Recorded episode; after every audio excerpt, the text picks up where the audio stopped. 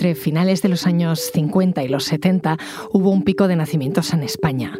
Esa generación baby boom, que ha sostenido el país durante las últimas décadas, ahora ha empezado a jubilarse y sus pensiones tienen que pagarlas sus hijos y nietos, que son una generación mucho menos numerosa y con unas condiciones laborales más precarias.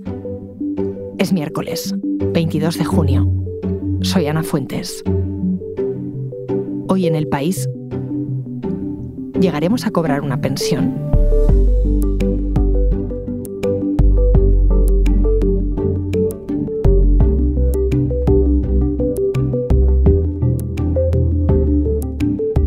Para analizar la situación de las pensiones y explicarme bien cómo funcionan, he llamado a Manuel Gómez, corresponsal del país en Bruselas, que durante más de una década ha estado pendiente de este tema. ¿Qué tal, Manuel? Hola, Ana. ¿Qué tal? Muy bien. Oye, ¿cuál es el escenario? Los que hemos nacido después de los años 70 tenemos que estar preocupados por las pensiones. Un poco, la verdad, un poco. A ver, el escenario mmm, se ve mmm, gris ya desde el año, desde el año 2011, porque desde entonces hay, hay déficit. Ese agujero se fue solucionando pues, con la mejora del mercado laboral conforme se fue saliendo de la crisis financiera. Pero ahora, si ponemos las luces largas y si miramos al futuro, pues bueno, la situación es más complicada pues, por ese problema demográfico al que tú has aludido al comenzar. Hay muy pocos nacimientos y, bueno, todo indica que puede haber una situación más compleja.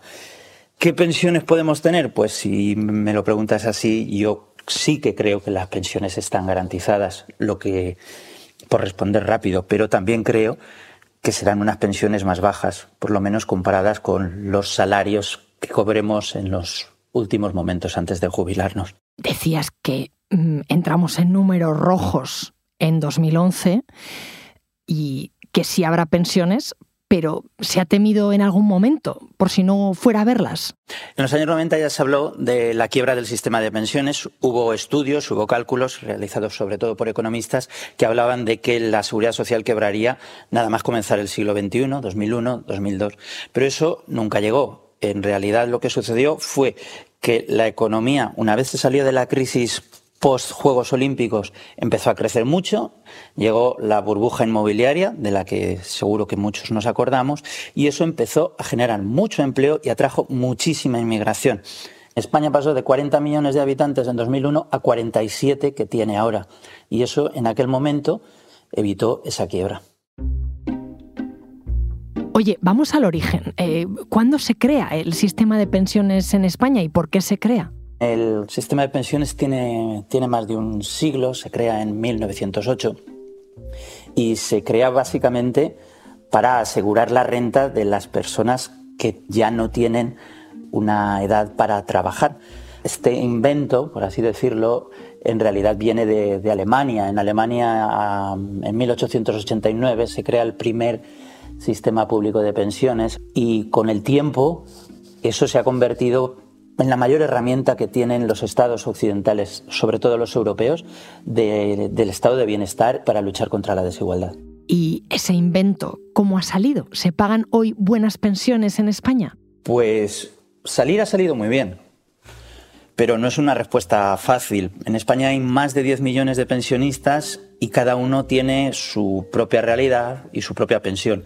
La pensión máxima en España son 2.820 euros al mes y la mínima depende de cuál es tu situación personal, familiar o el tipo de pensión que recibes, si es de jubilación, si es de viudedad, si es de invalidez, y viene a estar entre unos 540 euros y unos 850. En teoría, la seguridad social lo que hace es pagar en función de lo que se ha contribuido. Y hablas de cotizaciones, ¿el dinero de dónde sale? ¿Solo de cotizaciones? Principalmente sale de lo que pagan los trabajadores y los empresarios. Pagan en función de cuál es el salario, se paga el 23,6% por parte de los empresarios, el 4,7% por parte del trabajador. En total, un 28,3%. Por ejemplo, en un sueldo de 1.500 euros se pagan 424,5 euros a lo que se llama contingencias comunes. Cuando uno mira en su nómina, verá que aparece un epígrafe que dice contingencias comunes. Pues eso es lo que se destina principalmente a pensiones. Esto hace que sea muchísimo dinero, porque tú piensas que hay en España en este momento más de 20 millones de personas trabajando y cotizando, dadas de alta en seguridad social. Solo en abril se recaudaron 11.600 millones de euros. Pero ni así es suficiente. Hay que completar también con impuestos. Entonces, el dinero de la pensión no es el que el trabajador ha aportado a lo largo de su vida laboral. Sí y no. El dinero sale de lo que se cotiza hoy en día porque es un sistema de reparto. Pero además el sistema no funciona como una hucha. No es tanto dinero metido en la hucha, tanto dinero sacaré.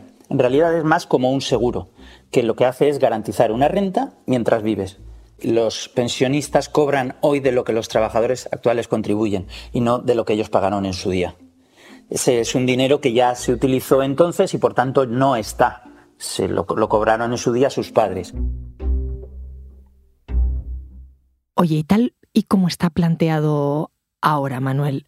¿El esquema de las pensiones es sostenible? Bueno, ahora es sostenible porque la diferencia que hay entre eh, lo que se paga y las cotizaciones también se cubre con impuestos. Pero es cierto que si seguimos con la tendencia demográfica que hay en este momento o con el escenario demográfico que tenemos, eh, la situación irá a peor y habrá un momento crítico en 2050. ¿Y qué pasará en 2050? En ese momento es cuando se habrá jubilado la mayor parte de la generación del baby boom y habrá 15 millones de pensionistas en España. Es algo menos de dos personas en edad de trabajar por cada pensionista.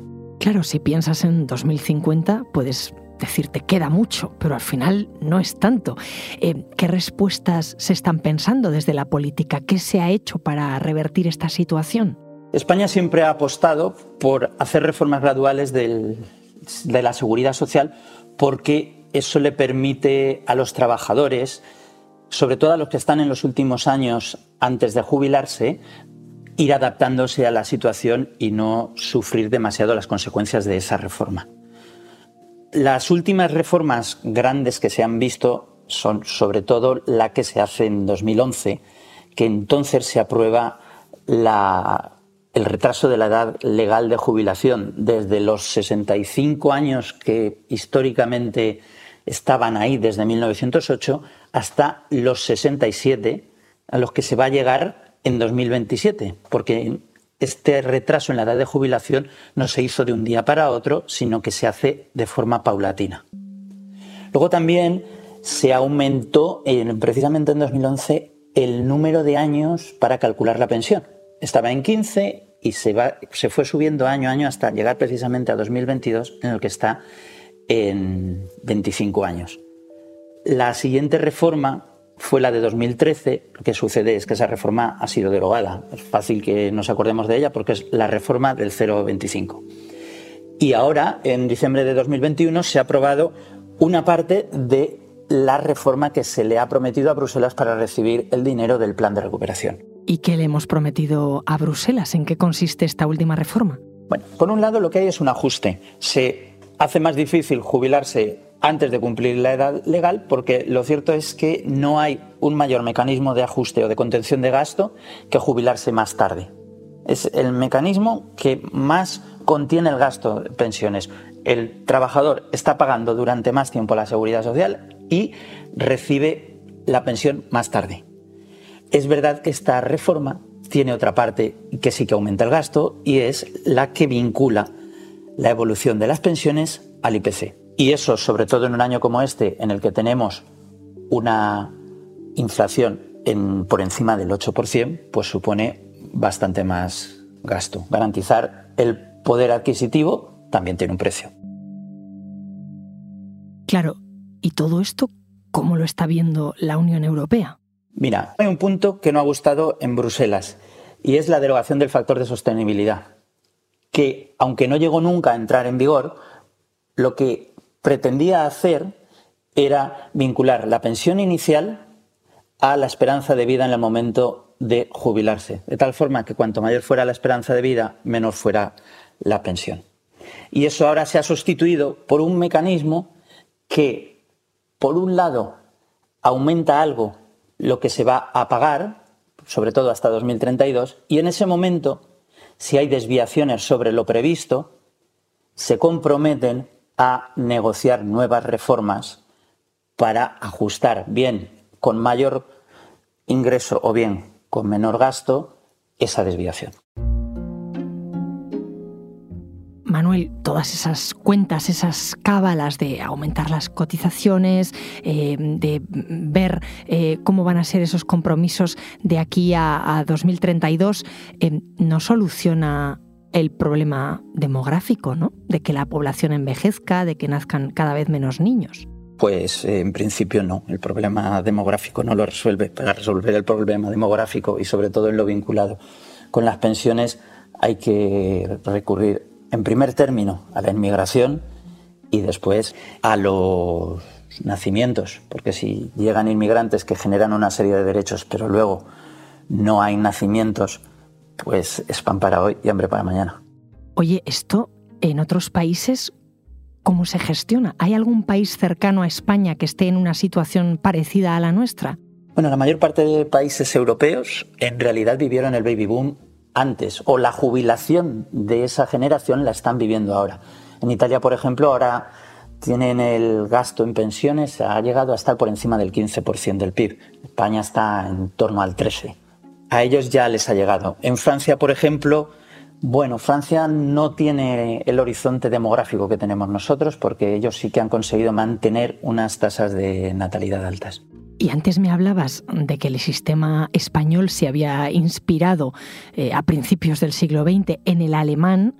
Eh, ¿Qué otros modelos de pensiones hay a nuestro alrededor? Mira, vamos a coger tres modelos que son bastante diferentes. Por un lado está el modelo británico. El modelo británico tiene una pensión zócalo, una pensión mínima en la que no hay mucha diferencia entre quién ha pagado más o quién ha pagado menos, y luego esa pensión se complementa con lo ahorrado en fondos de pensiones individuales.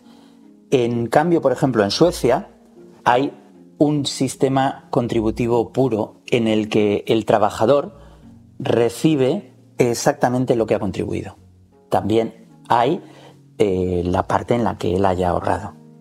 Y luego un sistema que es radicalmente diferente a todos los que puedes encontrar en Europa es el chileno, en el que el trabajador ahorra en fondos de pensiones individuales, y percibe su pensión en función de lo ahorrado menos las comisiones que cobran las entidades financieras. Y, esto, por cierto, ha generado bastante descontento en ese país en los últimos años. ¿Alguno de estos sistemas le ves encaje en España? Encaje es difícil porque cada sistema de pensión está muy vinculado a la realidad social de, sus países.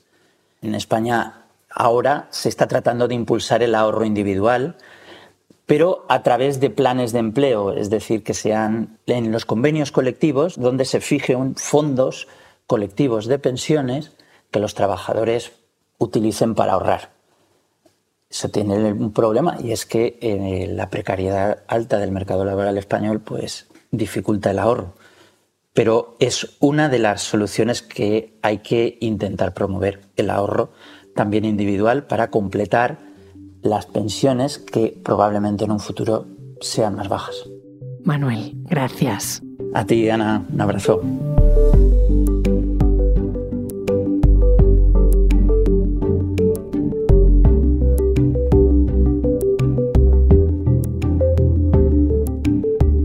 Este episodio lo ha realizado Inés Vila. La grabación en estudio es de Camilo Iriarte. La edición de Ana Rivera. El diseño de sonido es de Nicolás Chabertidis y la dirección de Isabel Cadenas. Yo soy Ana Fuentes y esto ha sido Hoy en el País. De lunes a viernes volvemos con más historias. Gracias por escuchar.